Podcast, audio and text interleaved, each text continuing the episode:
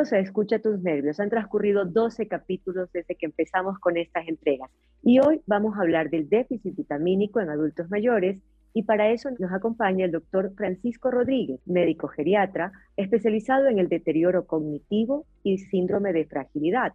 Tiene gran experiencia en el trabajo con pacientes de forma ambulatoria e intrahospitalaria. Doctor, bienvenido, qué gusto poder conversar con usted. Muchas gracias por la invitación. Eh, junto al doctor Rodríguez vamos a hablar del déficit de vitaminas en los adultos mayores y los problemas de absorción y las consecuencias en la salud de los ancianos. Doctor, ¿qué rol juegan los elementos como vitaminas y oligoelementos en el cuerpo humano. Las vitaminas y los oligoelementos son parte fundamental de nuestro metabolismo. Eh, muchas de las vitaminas funcionan como eh, coenzimas, es decir, ayudan a las enzimas de nuestro organismo a cumplir su función establecida y algunos procesos son totalmente dependientes de estas coenzimas para poder funcionar. Ah, lo mismo los oligoelementos, que además tienen un componente en algunos casos de regulación, en algunos casos de coenzima exactamente, en otros casos incluso de neuromodulación y de, modulación del proceso de, de, comunicación neuronal. Todos están ligados a nuestra forma de alimentarnos. Por eso son los ancianos los que empiezan a presentar problemas y déficits de ellos. Casi todos están ligados a nuestra alimentación. Probablemente el, el, caso aparte o el caso que queda un poco de lado es el de la vitamina D, que no está tan relacionado con la alimentación. Pero el resto de, vitaminas las, las obtenemos eh, de nuestra dieta diaria y entonces cuando hay una alteración en nuestra alimentación, empiezan a haber los déficits. Sin duda hay un sinnúmero de situaciones. Doctor, ¿qué es lo que ocurre con los ancianos? ¿Por qué precisamente en ellos se presentan de manera más específica los problemas de absorción de estos componentes? Ah, hay que entender que hay procesos ah, digestivos que son complejos en la absorción de vitaminas eh, algunas son más simples, las vitaminas hidrosolubles, eh, es decir, las que pueden diluirse en, el agua, son fácilmente absorbibles y entonces esas no tienen, es, es, es, poco probable encontrar una deficiencia porque hay una mala absorción. Generalmente las deficiencias de esas vitaminas están relacionadas con dietas que son carentes de, esa, de esos productos. Eh, un ejemplo característico es la vitamina C. La vitamina C es relativamente fácil de poderse absorber pero podemos encontrar un déficit en personas que no consumen vitaminas C en su dieta, sobre todo si no tienen frutas eh, y entonces por ende no tienen constantemente ese, esa cantidad de, de, para obtener su recurso diario.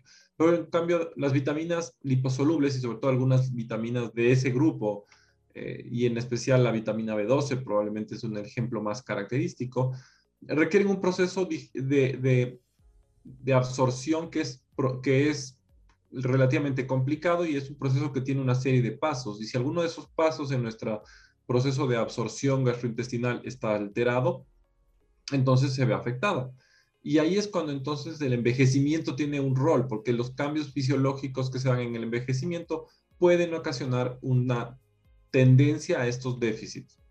Eh, eh, conocemos que los adultos mayores o las personas cuando vamos envejeciendo nuestro, nuestro estómago va cambiando las características, la, secreción de, de, factor intrínseco va disminuyendo porque las células se van volviendo menos eficientes en, secretar este producto y por ende, ejemplo, eh, es muy frecuente o es mucho más común el déficit de vitamina B12 en los adultos mayores que en la gente más joven o por el mismo proceso de aplanamiento de las velocidades intestinales. Entonces esos cambios, cambios fisiológicos alteran, pero también tiene un rol importante las enfermedades.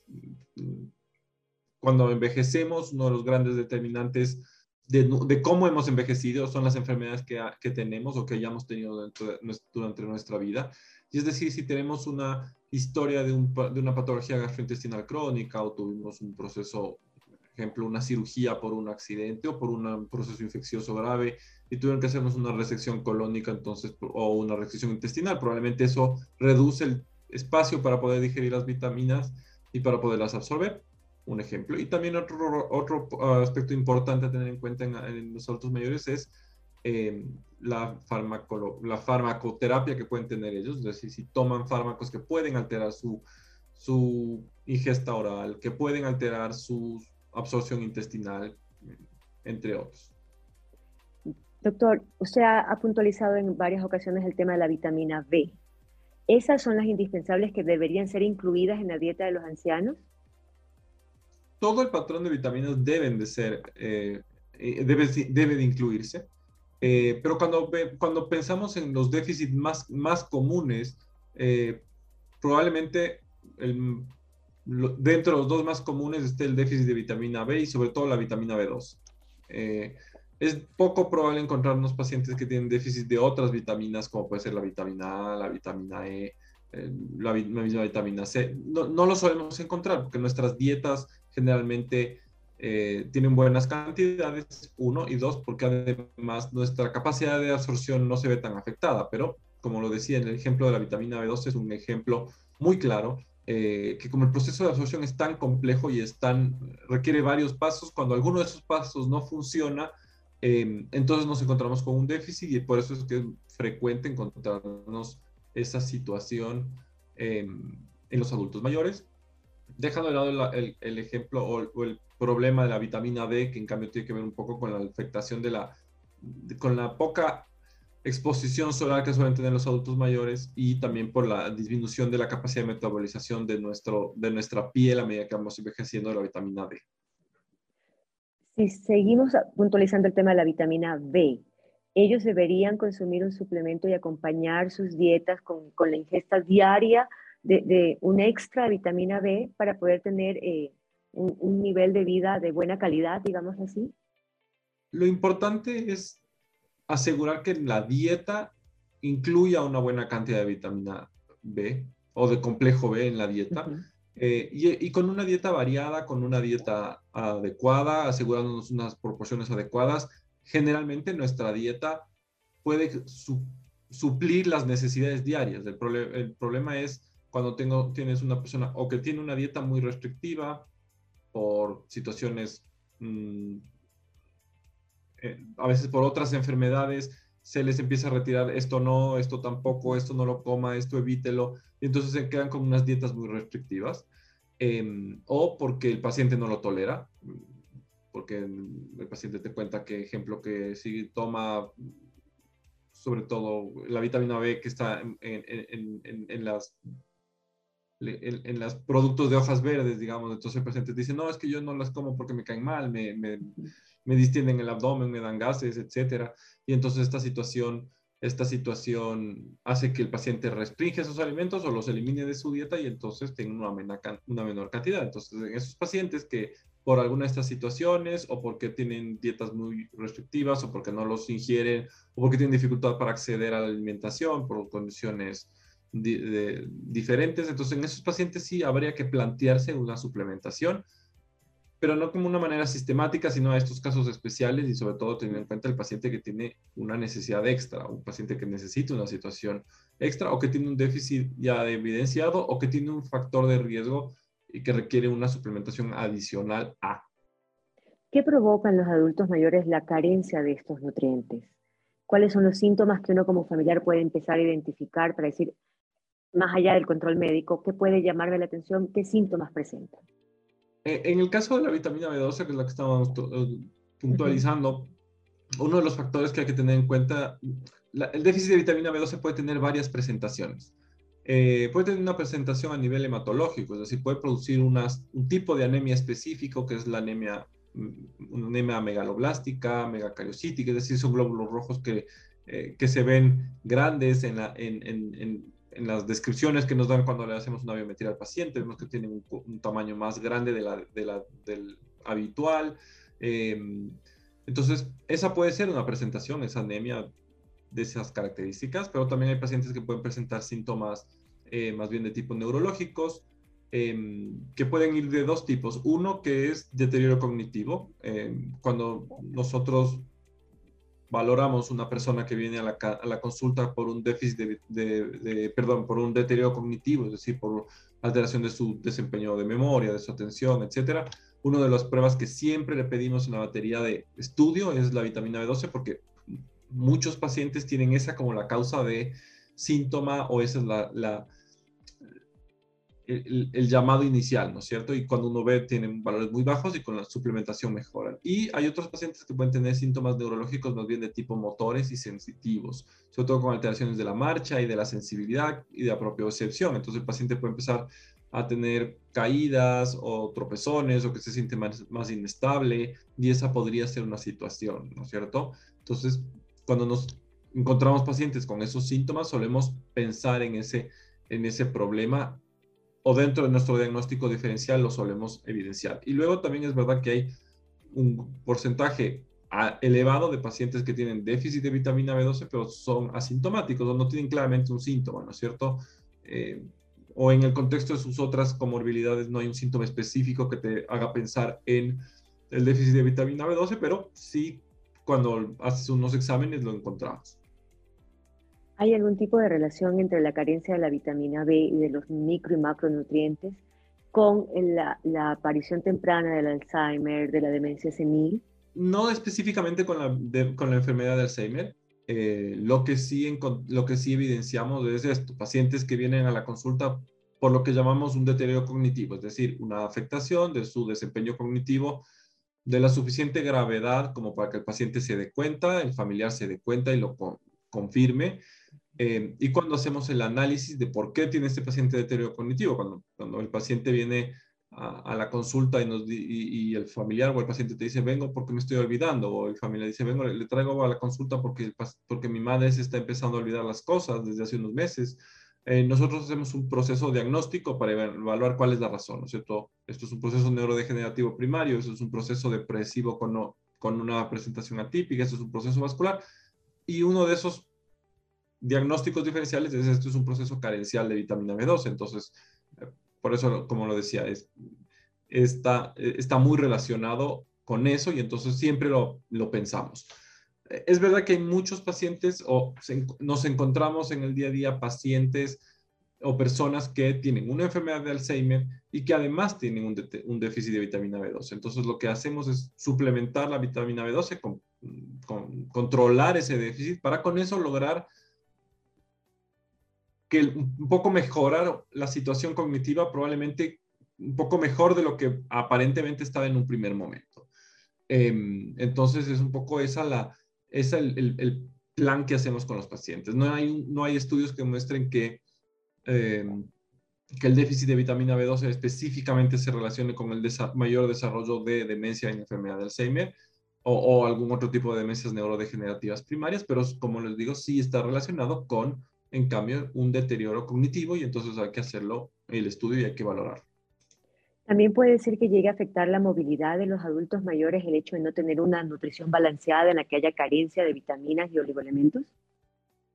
Sí, como lo comentaba, hay pacientes que, que pueden venir con un cuadro de afectación de su, de su propiocepción, es decir, de la información que nos da nuestro organismo a nuestro cerebro sobre cómo están nuestras articulaciones, sobre cómo está lo, nuestra fuerza, nuestros músculos, la gravedad, etcétera.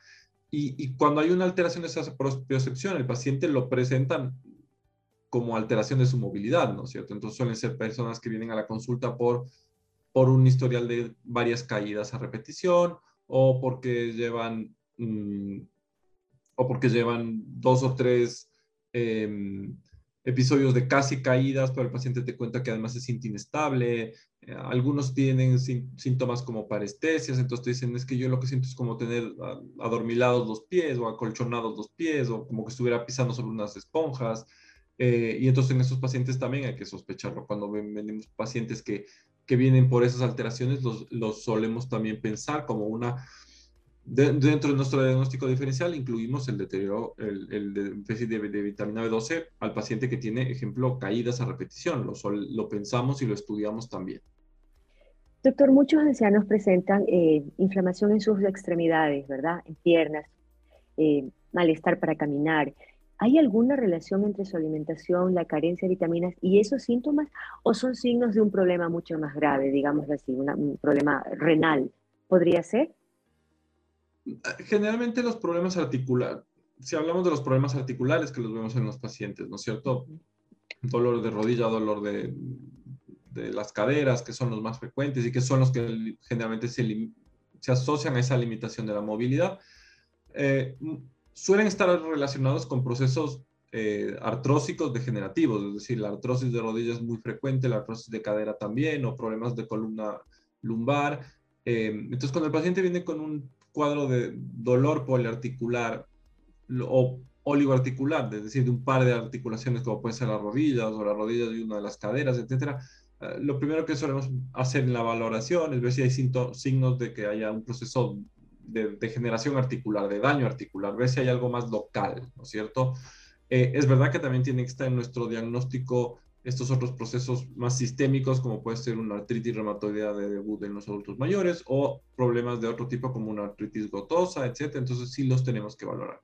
Y también incluir en esa valoración este otro aspecto que es el aspecto más bien neurológico, ¿no es cierto? El paciente, sobre todo cuando no, es una, cuando, cuando no tiene unas características muy específicas o muy típicas de dolor, como articular, es decir, mm, el paciente no te cuenta que le duelen sus rodillas cuando camina mucho, cuando sube y baja escaleras, eh, o que siente de vez en cuando inestabilidad en las rodillas, sino que simplemente te comenta que tiene malestar en las piernas, pesadez, etc. Entonces hay que pensar en este proceso neurodegenerativo asociado a un déficit de vitamínico y entonces en esos pacientes puede estar relacionado va a ser siempre importante la observación del familiar, va a ser siempre importante el acompañamiento de, aquel que convive con un adulto mayor para que esté atento y los controles médicos, como siempre lo hemos dicho. No, uno no puede eh, ignorar cada llamado de atención que el cuerpo hace. Es así, ¿verdad, doctor? Es importante tener el control y, estar junto a ellos. Exactamente. La, la, la información que nos puede dar el la persona con la que vive, el acompañante, quien está ahí con ellos, a veces es muy decidora, ¿no es cierto? Y a veces eh, es eso, es, esta pequeña, ver esos pequeños cambios pequeñitos que empiezan a aparecer, eh, no esperar que el problema haya crecido un montón para poder tomar una decisión y decir, uy, no, si algo está pasando a mi papá o a mi mamá. Lo que, lo que hay que tratar es de ver cuando las cosas empiezan, eh, porque además muchas veces ahí se puede hacer alguna, algo más, ¿no es cierto? Entonces, eh, los familiares, ver un poco, eh, lo importante es ver cuál es la normalidad de mi familiar, ¿no es cierto? O sea, cuál, es cuál ha sido la normalidad de mi madre, de mi padre, y entonces si hay un cambio sobre esa normalidad, ahí sí tomar en cuenta si es que hay que hacer un análisis extra. Me refiero.